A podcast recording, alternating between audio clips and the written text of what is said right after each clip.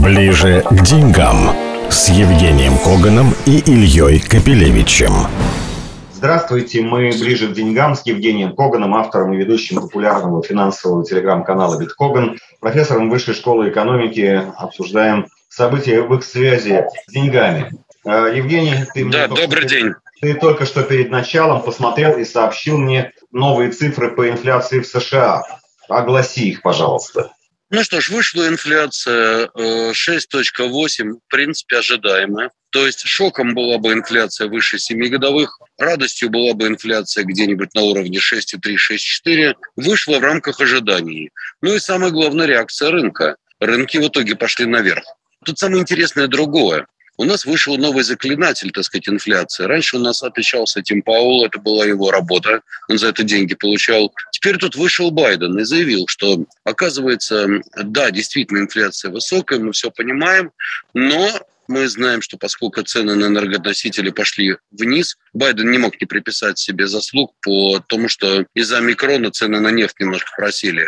Так вот, тем не менее, Байден тут же заявил, что из-за падения цен на энергоносители в дальнейшем инфляция пойдет вниз. Ну, блажен, кто верует. Еще один заклинатель. Заклинателей полку прибыло. Параллельно у нас э, тоже оценивают инфляцию в России. Напомню, что в США она неуклонно растет. Э, месяц назад это было 6,2 в годовом выражении, теперь 6,8 в годовом выражении. У нас ноябрь вышел 8,4 в годовом выражении. Прогноз Минэкономики по итогам года будет примерно 8,28. Ну, будем считать 8,3. Вот, теперь самый главный вопрос, который всех интересует. И долго ли это будет продолжаться? Вот э, там на Западе, да и у нас официально в основном говорят, нет, недолго. Это от низкой базы 2020 года. Сейчас основные, так сказать, факторы этого инфляционного всплеска будут исчерпаны уже от такой высокой базы, такими высокими темпами цены расти не будут. Но вот э, Андрей Белоусов, э, наш вице-премьер, как раз наоборот, он заявил сегодня в пятницу, что он ожидает третью волну. Вот как третья волна ковида, так третья волна инфляции что сейчас опять начнет, предупреждает он, дорожать продовольствие. Ну, во-первых, ты э, с заклинателями и убежденными в том, что вот в следующем году инфляция заметно снизится, согласен. Э, Белоусов, правда, не назвал никакие цифры следующего года, но все равно он таким алармистом прозвучал условно. Э, ты с кем? Я думаю, что Андрей Белоусов прав. И будет действительно у нас третья волна инфляции. Я могу пояснить, почему. Что такое спираль? Это лучше говорить не про волны, а именно про спираль инфляции, когда А приводит к Б, Б приводит к В, В приводит к Д и так далее. Растут цены на энергоносители, соответственно, растет себестоимость, растет цена на электричество. Электричество – это основа энергетики. Значит, это основа себестоимости для очень большого количества продукции. Значит, товары дорожают. Приходят работники и говорят, ребята, дайте нам больше зарплаты. Соответственно, если не дают, ну и забастовки, и все прочее, социальная напряженность, значит, пойдут расти заработные платы. Опять же, рост себестоимости. Теперь в мире дорожает продовольствие. Это медицинский факт. И я думаю, что действительно, поскольку мы все-таки с миром как бы сообщающиеся сосуды, и мы не Северная Корея, мы не можем изолироваться. Ну, соответственно, мы получаем все плюсы и все минусы этого мира. В частности, и рост цен. Андрей Белоусов запомнился в этом году тем, что он пытался, ну, по крайней мере, он озвучивал это, всякие меры по регулированию цен. Вот если он предупреждает о третьей волне инфляции, каких ты дальше ждешь последствий? Я думаю, что что касается последствий, это прежде всего будет введение, вряд ли какие-то административные меры, скорее чисто экономические. То есть я думаю, что в итоге мы э, просто увидим новые таможенные барьеры, новые таможенные тарифы, новые квоты и так далее. Вот что будет. Скорее всего, будут вводить еще на различные группы товаров таможенные какие-то ограничения. И если честно, я в этом ничего трагичного-то не вижу. Это нормально. А куда деваться? Каждый будет защищать свой рынок. Так что, да, наверное, это будет. И он об этом заранее предупреждает. То есть, смотри, мы можем соглашаться, не соглашаться, но я думаю, здесь это, к сожалению, правда. Ну и, конечно, с вероятностью близкой к 100% мы ждем а, повышения процентной ставки до 8,5 17 декабря, если я не путаю дату, да, 17 декабря на следующем заседании. Факт тоже нами уже обсужденный. Но на этой неделе, конечно, наши, по крайней мере, рынки, ну, как минимум, должны были реагировать на сначала ожидания саммита, затем на не вполне понятные, потому что саммит был не публичный, он был в видеоформате, непонятные итоги гадания, ну и, наконец, так сказать, потом заявление лидеров. Как бы ты оценил траекторию рыночной реакции на главные политические новости?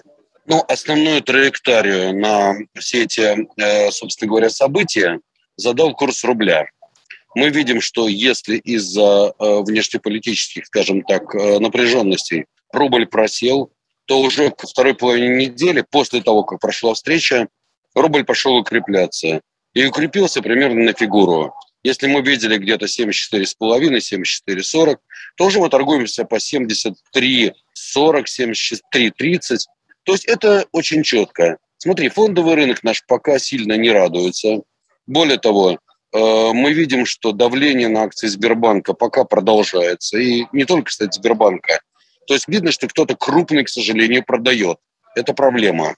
Но э, рубль, тем не менее, укрепился. Это очень интересно, потому что если продают не резиденты, то они же обычно выводят деньги, а деньги они не выводят. Вот я хотел посмотреть, какая здесь логика.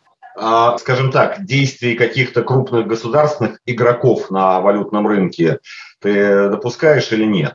Э, мне кажется, что вряд ли, потому что наш э, и Минфин, и ЦБ, они последние очень не любят играть на валютном рынке в сторону укрепления рубля. Вот, что все-таки это я, какие-то я тоже рыночные думаю, механизмы происходят. Я думаю, да, что это чисто рынок, потому что, смотри, играет у нас на ослабление рубля наш любимый Минфин, закупая миллиарды долларов в закрома Родины. Здесь все понятно. Но ведь сейчас нет налогового периода, мы еще в начале месяца, соответственно, нет таких мощных продаж экспортеров. По идее, рубль мог бы и сильнее укрепиться на этих продажах. Поэтому я думаю, что как только мы увидим продажи, то, собственно говоря, все будет нормально. Но мы видим тут внешнюю нестабильность на мировых рынках. И естественно, что это тоже не способствует стабильности рубля. Так что вот эти все колебания, они и в контексте мировых событий и так далее. То есть рубль мог бы, наверное, укрепиться еще больше, но в итоге то имеем то, что имеем. В принципе, это не так уж и плохо. 73,5, 73,30 – это нормально. Более того, я слежу за рынками во время нашего разговора. Я вижу, что рубль еще продолжает укрепляться. То есть, видишь, все-таки инфляция, которая вышла, не напугала рынки, и тут же идет укрепление валют развивающихся стран, в частности рубля. Мелочь, но приятно. Ну, короче говоря, вот такая траектория наших индексов, она, собственно, показывает оценку рынкам тех угроз, которые э, казались очень-очень масштабными, если э, верить полностью западной прессе. Но сейчас, как говорится, корабль развернулся. Тем не менее, остался ли осадок для инвесторов? Потому что на волне всех этих э, вот, драматических, я бы сказал, перипетий а, выступала Виктория Нуланд в Конгрессе и рассказывала про адские санкции, которые изолируют Россию, лишат российских граждан возможности менять рубли на доллары, конвертировать. Это ее цитата. И, и так далее, и так далее, и так далее. Скажи, пожалуйста, веришь ли ты вообще вот в тот набор мер, который был, может быть, там преувеличенным и вульгарным, в каком-то образном виде, что ли, подан э, через э, американскую прессу, ну и в то же время озвучен Викторией Нуланд вполне официально. Существование такого Знаешь, сценария вообще в его реальности. Знаешь, есть старый анекдот на тему «и вы говорите». Он говорит «и вы говорите». Мы прекрасно понимаем, что когда Виктория Нуланд все это обозначала, прежде всего она решала внутренние проблемы США.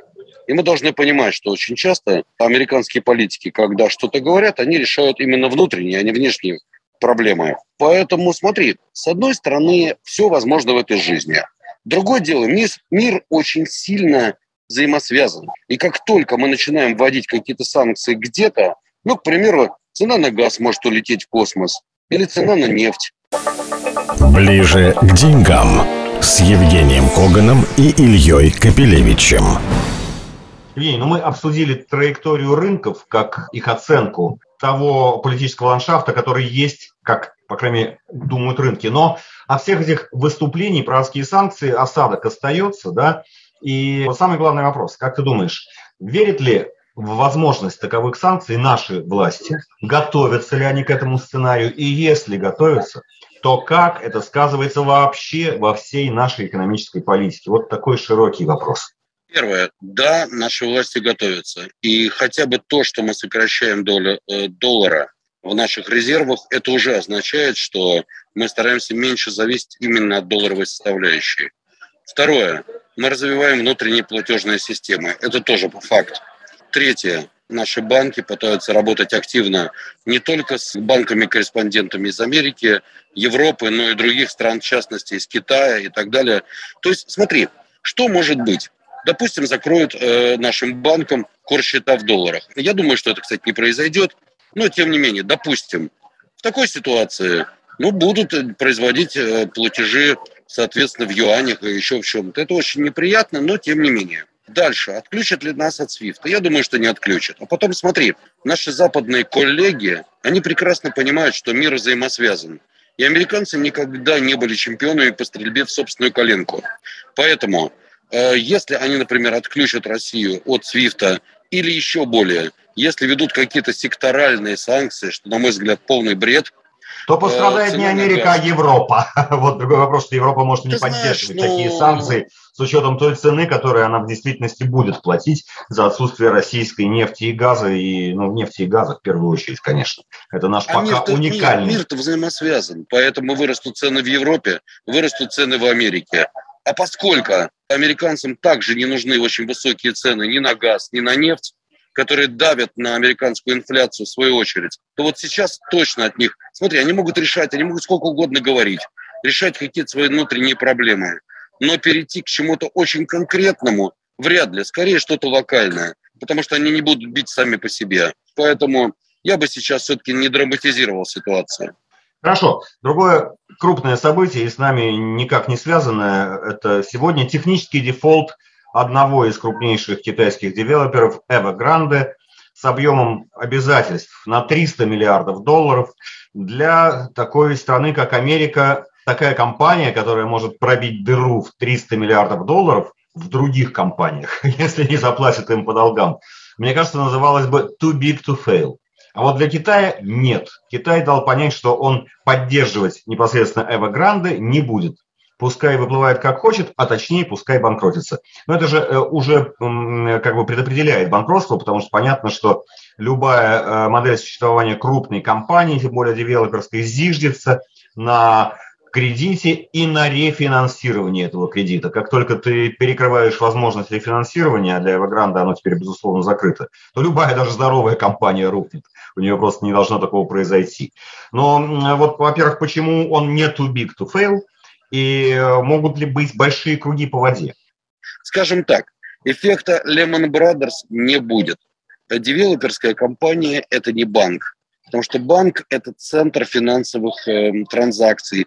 Когда падает банк, то начинают падать и другие банки и так далее. Поэтому они постараются просто и стараются сейчас просчитать эту ситуацию. В частности, активы Evergrande будут покупать другие компании. Потом обрати внимание – кэш, накопленный на счетах огромного количества китайских крупных компаний, он огромный. И китайцы, поскольку у них экономика все-таки такая немножко социалистическая, мягко говоря, а точнее, чего изволите, господа коммунисты, то господа коммунисты говорят, значит так, всем скинуться, закрыть эту дыру, эту дыру, эту дыру. Поэтому я думаю, что здесь эта проблема будет микширована за счет усилий большого количества экономических агентов. Поэтому пострадают, ну пострадают, да. Будет катастрофа. А вот мне кажется, что нет. Смогут они эту ситуацию просто микшировать. Вот это мое мнение. Хорошо, я еще один китайский опыт хочу с тобой обсудить, который, возможно, как-то появится и на российской почве. Но мы знаем, что Китай, одно из главных событий прошедшего года, это как китайские власти придавили в какой-то момент свои самые прогрессивные и передовые, самые развитые интернет-платформы, а именно прекратили развитие их финтех-подразделений, а там все это уже состоялось. Пока там в Европе у нас э, об этом думают, там уже Джек Ма это затеял, и не он один. Но вот с Джеком Ма начали, не дали ему провести IPO свое финтех-подразделение, потом просто вообще решили, что э, интернет-платформ э, экосистем не должно быть в их же составе финансовых подразделений. Если они у них есть, пускай выведут, пусть они работают как банки, А вот интернет-платформа, у которой есть данные потребительские огромного количества людей, даже не имеет права эти данные туда передавать, чтобы одно с другим не соединялось. Но вот такая модель. У нас тоже, да, Яндекс сначала купил банк, Потом вот Яндекс Маркет объявил, что будет давать рассрочку до 200 тысяч рублей, а эта рассрочка – это фактически кредит. Это, это уже прямой, так сказать, э, банковский сектор. Но вот Эльвира Набиулина, она не столь, так сказать, ясно выступила, она как бы так завуалирована, подвергла большому сомнению вот эту практику соединения финансового сервиса и сервиса Data. Я несколько, так сказать, перефразирую Эльвиру Сахибзадовну. Она там говорила о продаже жемчуга за ракушки или что-то такое. А, вот. Но смысл все уловили так. А с другой стороны, у нас единственный в мире банк, который сам превращается в эту систему, то есть растет с другой стороны, но в том же направлении. Вот что ты думаешь об этом? Когда банки создают свои экосистемы, это уже слияние, как говорится, помнишь, политэкономия, слияние промышленного и финансового капитала. А это уже некие олигополии, которые влияют на всю экономику. Это есть такой риск, но еще больше риск, когда промышленные компании или технологические компании становятся, по сути, финансовыми компаниями, но нерегулируемыми. И тогда Центральный банк говорит, ребята, подождите, это же моя поляна, вы что делаете? Вот. И я думаю, что регуляторы не только в России, но и везде в мире, они же, ну слушай, они должны регулировать. А тут, понимаешь, огромный сектор, который вылезает из-под щелей и говорит, а мы тут сами по себе. Поэтому, естественно, что получать по шапке будут, и очень многие. Потому что хотите, ребят, залезать в сферу кредитования, пожалуйста, получайте лицензии, регулируйтесь, тогда вы должны резервировать свои кредиты. Ты же понимаешь, основная проблема в чем? вы повышаете риски системы, вы не вводите резервирование. Ну и как с этим? Центральный банк во многом здесь прав, потому что если кто-то залезает на тему, которая регулируется ЦБ, она должна быть полностью под контролем ЦБ. Иначе у них возникает некий островок, скажем так, неповиновения, и островок, который может привести к каким-то нежелательным последствиям. Поэтому их вполне можно понять, и это тренд. Жень, вопрос ребром. Вот как ты думаешь, просто Китай, он быстро и, и ясно все определил, что внутри интернет-платформ финансовых сервисов и расчетов быть не должно. Это две разные сферы. Как ты думаешь, это везде так произойдет в конечном счете с какими-то оговорками? Тогда вопрос, э, не напрасно ли Сбер развивает свою экосистему и интернет-платформу? Да нет, Сбер не напрасно развивает свою платформу. Я думаю, что Сбер уже не развивает, а ее уже развил, причем до огромных размеров. Сбер уже сегодня контролирует очень многие сферы экономики. И это так будет, это уже тренд, никуда ты с этим не денешься. Но просто регуляторы будут пытаться все, что выходит за рамки, скажем так, того, что дозволено, брать под свое крыло и контролировать. Поэтому для них не так страшно, когда финансовый капитал начинает входить в промышленность, как страшно, когда промышленный капитал начинает входить в финансы и при этом не являться скажем так, подконтрольным себе. Вот здесь они будут работать достаточно жестко, и, в принципе, их можно понять. Хорошо, Жень. Э, на этом закончим и посмотрим, как будут развиваться события дальше. Мы были ближе к деньгам с Евгением Коганом, автором и ведущим популярного финансового телеграм-канала Биткоган. Счастливо! Всего тебе доброго, счастливо. Ближе к деньгам с Евгением Коганом и Ильей Капелевичем.